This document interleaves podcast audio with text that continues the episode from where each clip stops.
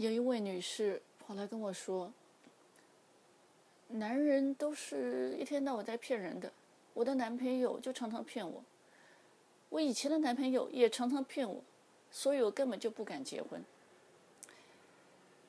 我们有没有被骗过？应该有吧。我们有没有不讲实话过？也有，是不是？所以，我现在要讲的是。呃，这个现象后头有它的一个原因。我并不是说骗人是个好事，我们不要去管那一部分。我们先搞清楚这事情问题发生在哪里，然后我们才知道，如果我们不希望常常被骗的话，我们要怎么样处理这种事情。你好，我是林佳媛，Carolyn。欢迎来到生命火花讲堂。我们今天小小的分享一下，这个为什么人家会骗我？好像我们是受害者，别人都是骗子，是不是？所以这位女士呢，等等到我帮她呃带她带领她内观的时候，她就看到了，其实是她自己造成。别人容易骗他的结果，我们每个人都常常这个样子，在不知不觉之中，制造了一个别人需要骗我们的一个呃行动。那这是我们是怎么制造的呢？有人会希望这个样子吗？没有，这是所以我说不知不觉。如果你的情绪情绪反应很强烈，如果你呃的意见。很激烈，很很很固执，嗯，你你你你你如果很喜欢批评别人，人家跟你不一样，是喜欢批评别人，或者你没有办法用一个 open mind 去了解人家在说什么的时候，你就常常容易会被别人骗，人家就会不想跟你说实话。那后面的原因在哪里了？这不是男人女人的问题，这是人的问题。很多人都是这个样子，所以我们要了解这个现象，没什么好批判的。我我讲的所有的事情，很多人跟我说，你一天到晚就在骂我，跟我被你骂得狗血淋头。那这个他来跟我讲的人，我大部分都不认识，所以我并不是在骂人，绝对不是，我也没有批评的这个呃意图，我只是希望大家能够看到。我们有很多不知不觉，呃，做出的事情，创造了我们不想要的结果。所以，如果我们不想要这种结果的时候，我们要改。第一个要看到自己在不知不觉在做些什么事情；第二个要改变我们的这做的这些事情，那我们的结果就会跟着很自然的改变。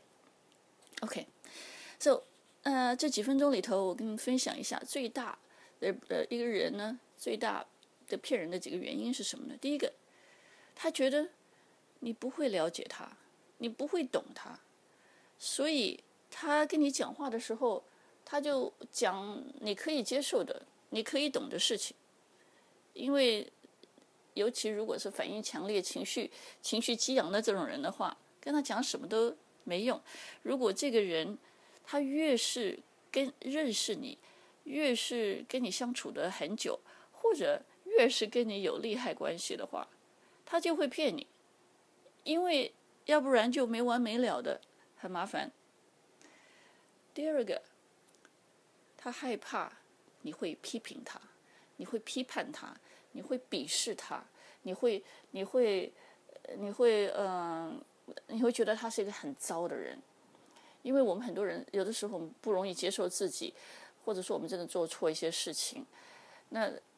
或者说你的你的这个你的心里头的规矩非常多啊，嗯，那那在这种状况之下，他看到你常常批评别人，你的规矩很多，或者你对他要求很高的时候，他就很怕跟你讲真的事情。尤其是小孩子，小孩子其实本来不会骗人的，他是最自然的，但是。当他发现他有的时候讲实话，他爸妈的反应非常强烈，把他臭骂一顿的时候，或者打一顿的时候，他就开始骗人了。就是那个时候开始学的。我们在人际关系里头也是这个样子。所以，如果那个人觉得你会知道事实以后，对他的评价一落千丈，开始鄙视他的时候，他不会跟你讲实话的。第三个是，他也许很不容易面对一些嗯不愉快的这个接触，或者说是嗯这个辩论，就是意见不同的一种辩论。有些人是这个样子的，那所以，尤其是男的，男人很容易这个样子，因为女人的情绪是非常习惯性的表现出来的，那男人的情绪是比较容易习惯性的压抑的，所以当两个人的意见不合，或者有一个觉得被受到伤害的时候。女的就会越来越情绪会越来越扩大的表现出来，男的呢就容易越来越紧缩的压抑在里头，所以两边都不是很舒服的状态。那感觉上好像这个男的就输了，他会越来越觉得自己没有价值。所以为了避免这种情况的发生，啊，或者说让你。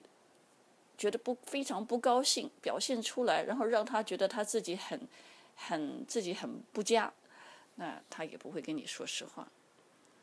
所以，嗯，所以如果说你有这种习惯性反应的话，那你就要注意了，你旁边的人会不得不呃跟你呃讲你听得进去的话，不跟你讲实话。还有一个原因呢，是他觉得你没有办法接受那个事实。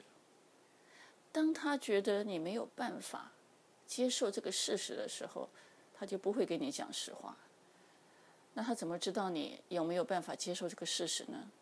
有的时候是你在嗯、呃、暗地里，我就是也不是暗地里，就是你在一些其他的小事方面的反应，让他知道，比如说。你对于投资，如果说嗯赔了钱，那个反应非常强烈，不管是难过、伤心、后悔、遗憾，或者是你呃对于这个呃比如说有有外遇，别人有外遇的反应是非常非常的强烈，或者你对于呃你你对于比如说人家说你太胖。或者说就是，或者说你身体不好，你的反应非常强烈的时候，他就不敢跟你说讲说实话了。虽然他觉得你应该减肥，但是他没办法跟你讲。他他会说啊，你很好，你很好，没事啊，很好，这样子。那这个问题出在哪里呢？问题出在你迟早会觉得他在骗你，他自己也骗人也不舒服，没有人喜欢一天到晚骗人。而且你骗了一次，就想就就有习惯骗第二次，就有习惯骗第三次。